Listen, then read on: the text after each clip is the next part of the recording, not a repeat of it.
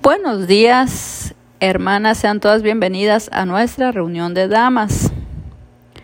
El tema del día de hoy es cómo tratar con personas o situaciones difíciles. Vamos a dar lectura al libro de Filemón, capítulo 1, versículos del 1 al 22. También el libro Segunda de Timoteo, capítulo 4, versículos 2 al 4 y el libro de Colosenses capítulo 1 versículo 8.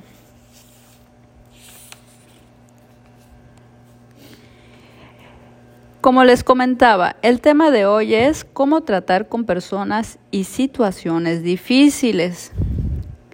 Hoy en día vemos que los problemas nos salen a todos al paso no es algo nuevo y en cierta forma es de carácter inevitable. Por esta razón, reconocemos que por momentos vivir a Cristo puede resultar algo rodeado de enormes dificultades desencadenadas por quienes nos rodean y no comparten nuestra forma de vida. El compromiso del cristiano se orienta en saber abordar a las personas y las situaciones difíciles, con fundamento en las escrituras. Aprendemos principios que resultan valiosos en nuestras relaciones interpersonales. El cristiano comprometido debe tener una perspectiva clara y equilibrada sobre las personas y situaciones difíciles antes de abordarlas. La vida del cristiano comprometido puede resultar ingrata, solitaria y desalentadora. El líder enfrenta críticas, la ingratitud, los ataques y la indiferencia. El comienzo de la dificultad comienza con el hecho de que todos tienen su propia cosmovisión. Las fuentes más comunes de conflictos son actitudes negativas, heridas sin sanar, no colmamos las expectativas de otra persona, Un principio clave para la resolución de conflictos parte de reconocer que no siempre tenemos la razón. No nos debe arrastrar las emociones. Quien tiene heridas generalmente herirá a otras personas. Los conflictos son previsibles. En el poder de Dios, el cristiano comprometido busca resolver los conflictos y situaciones difíciles. Cinco actitudes que debe evitar el cristiano comprometido en el proceso de resolución de conflictos son la número uno, evadir las personas y situaciones difíciles. La número dos, Ceder terreno sin resolver los problemas de fondo. La número tres, asumir una actitud de choque que rompa toda comunicación. La cuatro, adoptar represalias. La cinco, darse por vencido sin enfrentar la situación. Hay cinco pasos que el apóstol Pablo para enfrentar personas y situaciones difíciles nos enseñó. Para esto vamos a irnos al libro de Filemón y daremos lectura al capítulo 1, desde el versículo 1 hasta el versículo 22. Así, hermanas, comenzamos la lectura en el nombre del Padre, del Hijo y del Espíritu Santo. Pablo, prisionero de Jesucristo, y el hermano Timoteo Almando, amado Filemón, colaborador nuestro, y la amada hermana Apia y Arquipo, nuestro compañero de milicia, y a la iglesia que está en tu casa, Gracia y paz a vosotros, de Dios nuestro Padre y del Señor Jesucristo. Doy gracias a Dios haciendo siempre memoria de ti en mis oraciones, porque oigo del amor y de la fe que tienes hacia el Señor Jesús y para con todos los santos, para que la participación de tu fe sea eficaz en el conocimiento de todo el bien que está en vosotros por, por Cristo Jesús, pues tenemos gran gozo y consolación en tu amor, porque por ti, oh hermano, has sido confortado los corazones de los santos.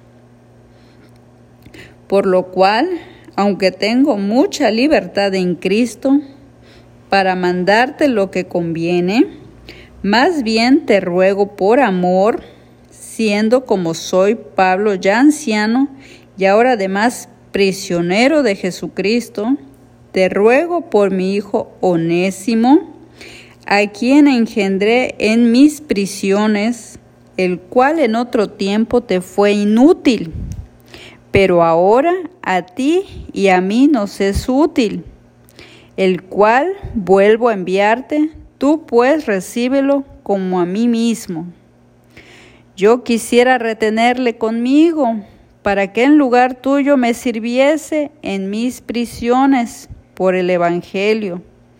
Pero nada quise hacer sin tu consentimiento, para que tu favor no fuese como de necesidad, sino voluntario porque quizá para esto se apartó de ti por algún tiempo, para que le recibieses para siempre, no ya como esclavo, sino como más que esclavo, como hermano, amado, mayormente para mí, pero cuanto más para ti, tanto en la carne como en el Señor.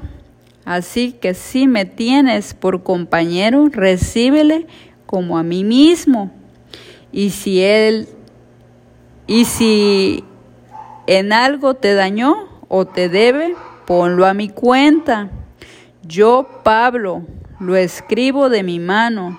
Yo lo pagaré, por no decirte que aún tú mismo te me debes también. Sí, hermano, tenga yo algún provecho de ti en el Señor, conforta mi corazón en el Señor. Te he escrito confiando en tu obediencia, sabiendo que harás aún más de lo que te digo. Prepárame también alojamiento, porque espero que por vuestras oraciones os seré concedido. Amén. Aquí vemos una carta que escribe el apóstol Pablo, ¿verdad? Donde le manda a decir a Filemón, le manda a decir a Filemón que reciba a Onésimo, ¿verdad? Que en algún tiempo Onésimo fue esclavo de Filemón y Onésimo pues andaba en malos pasos, ¿verdad? probablemente le robó o hizo situaciones difíciles cuando estuvo como esclavo de Filemón. Pero ahora que estuvo en la, en la prisión, conoció al apóstol Pablo y el apóstol Pablo le habló de la palabra del Señor y pudo ver un cambio en Onésimo. Tal cambio que el apóstol Pablo lo envió de regreso, ¿verdad? De la casa donde él había salido, haciendo pues cosas malas, ¿verdad? Él sale de esa casa y va de regreso, pero ya no como la persona con ideas malas en la cabeza, ¿verdad? Sino se lo manda de regreso ya cambiado, cambiado por la por Cristo Jesús, ¿verdad? Porque ya conocía la palabra. Ahora vamos a ponernos del lado de Filemón, ¿verdad? que has tenido en tu casa a alguien que alimentaste, que atendiste y que te pagó mal, ¿verdad? Que te probablemente te, te traicionó o no te agradeció lo que tú hiciste por esa persona. Qué difícil es que te digan, recíbele nuevamente en tu casa, dale de comer, atiéndele, como si fuera, como si fuera yo, ¿verdad? Qué difícil sería. Pero cuando tenemos a Cristo, tenemos que hacer un cambio en nuestras vidas y debemos aprender a sanar esas heridas, ¿verdad? Que solo Dios las puede sanar, no nosotros. Entonces, confiando en la palabra de Dios, debemos aprender a perdonar y a continuar, ¿verdad? Porque todos somos siervos de Dios. Aquí Pablo nos enseña, nos muestra cómo el perdón debía ser importante y cómo las personas pueden ser transformadas también, ¿verdad? En los primeros versículos vemos cómo reconoce los aspectos positivos que ahora tiene Onésimo, ¿verdad? Le dice que ha sido transformado. También vemos cómo no le impone que lo reciba, ¿no? Sino lo exhorta, le exhorta que tú como cristiano recíbele. También vemos cómo maneja el conflicto con tacto y prudencia, ¿verdad? Pablo sabía que lo que él estaba pidiendo era algo complicado, pero confiaba que Filemón era cristiano, ¿verdad? Y que tenía que recibir a aquella persona con amor, como Cristo nos recibe a nosotros, ¿verdad? Cuando nos equivocamos. Asumió Pablo un tono conciliador al escribir esa carta. Hay cinco principios para atender las situaciones difíciles. El primero sería, debemos exhortar con paciencia. El segundo es que debemos exhortar para ayudar a mejorar a la otra persona. El tercero es que debemos exhortar para sanar y no para herir. El cuarto es exhortarnos y aconsejarnos y ayudarnos entre todos como hermanos, como iglesia. Y el número cinco es que debemos exhortar en el poder de Dios. El objetivo del cristiano comprometido al tratar con personas difíciles no es condenar, sino todo lo contrario, debemos restaurar. El cristiano comprometido parte de reconocer sus propios errores para ayudar a resolver los conflictos. Vamos a dar lectura a Mateo. Mateo 5, del 43 al 48.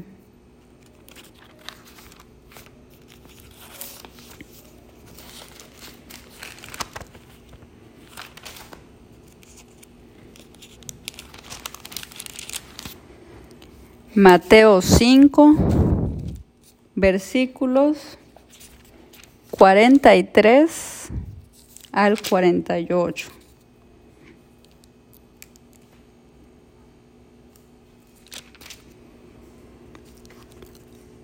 Oísteis que fue dicho, amarás a tu prójimo y aborrecerás a tu enemigo.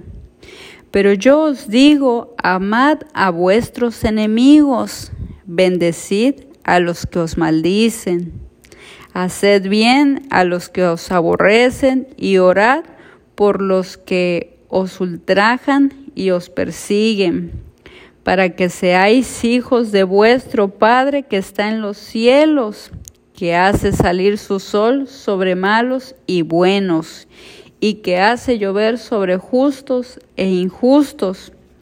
Porque si amáis a los que os aman, ¿qué recompensa tendréis?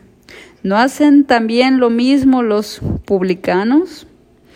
Y si saludáis a vuestros hermanos solamente, ¿qué hacéis de más? ¿No hacen también así los gentiles? Sed pues vosotros perfectos como vuestro Padre que está en los cielos es perfecto. Aquí vemos cómo el cristiano comprometido asume una actitud comprensiva para la resolución de conflictos. Aquí nos enseña que debemos amar no a los que nos aman, sino a los que nos odian, los que nos persiguen, ¿verdad? Esos son los que debemos aprender a amar, porque de por sí nosotros podemos amar a los que nos aman, a nuestra familia, a nuestros hijos, pero ¿qué hay de aquellos que no son nuestra familia? ¿Qué hay de aquellos que nos causan heridas? Debemos aprender a amarlos. ¿Cómo hacemos esto, verdad? El primer consejo que nos dan las escrituras es que debemos orar antes de abordar a una persona o situación difícil. Debemos esperar el momento apropiado y tomar la iniciativa. No, no abrir el diálogo con una actitud condenatoria, ¿verdad? A veces queremos que nos entiendan, a veces queremos hacernos escuchar, pero no lo hacemos de la manera correcta. Lo hacemos con enojo, lo hacemos tal vez gritando, tal vez imponiendo, ¿verdad? Las escrituras. No es malo nuestra intención, nuestra intención es que las personas vayan por buen camino. Pero si no lo hacemos con la actitud correcta, no vamos a ganar nada. Debemos reconocer que el problema es de dos personas, no solamente de una. Debemos escuchar con detenimiento antes de responder. Si es necesario, debemos asumir una actitud de arrepentimiento y perdón. Asumir el compromiso de ser cuidadoso hacia el futuro con todo lo que pensamos.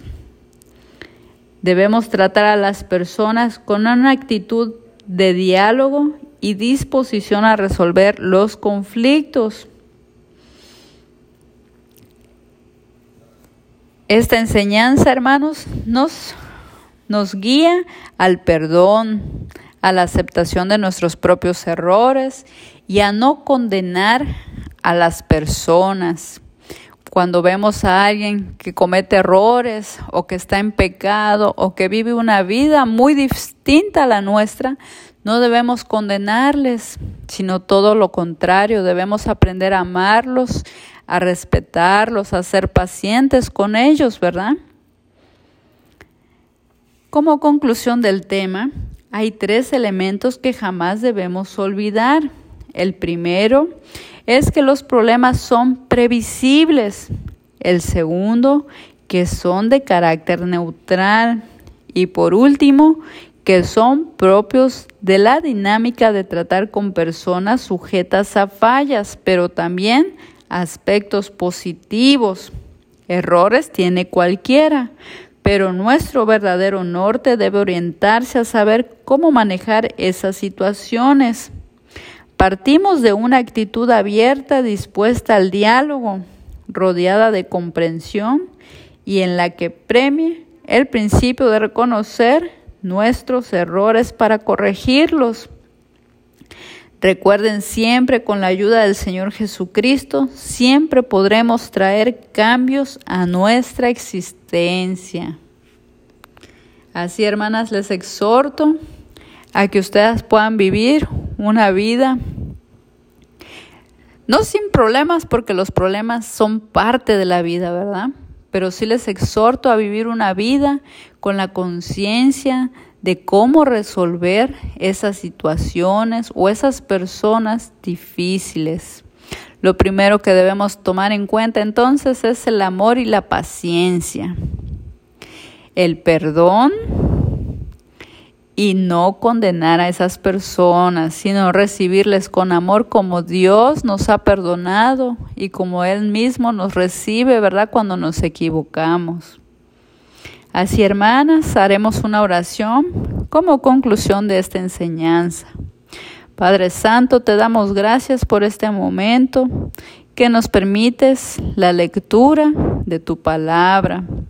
Que seas tú, Señor, tocando nuestras vidas, nuestros corazones, nuestras mentes, Señor, que podamos entender, que podamos meditar en tu enseñanza. Que seas tú, Señor, cada día haciéndonos crecer más y más en tu palabra. Bendice a cada una, Señor, que seas tú bendiciendo cada matrimonio, cada hogar cada hijo, cada nieto, Señor, guárdales, cuídales. En el nombre del Padre, del Hijo y del Espíritu Santo. Amén.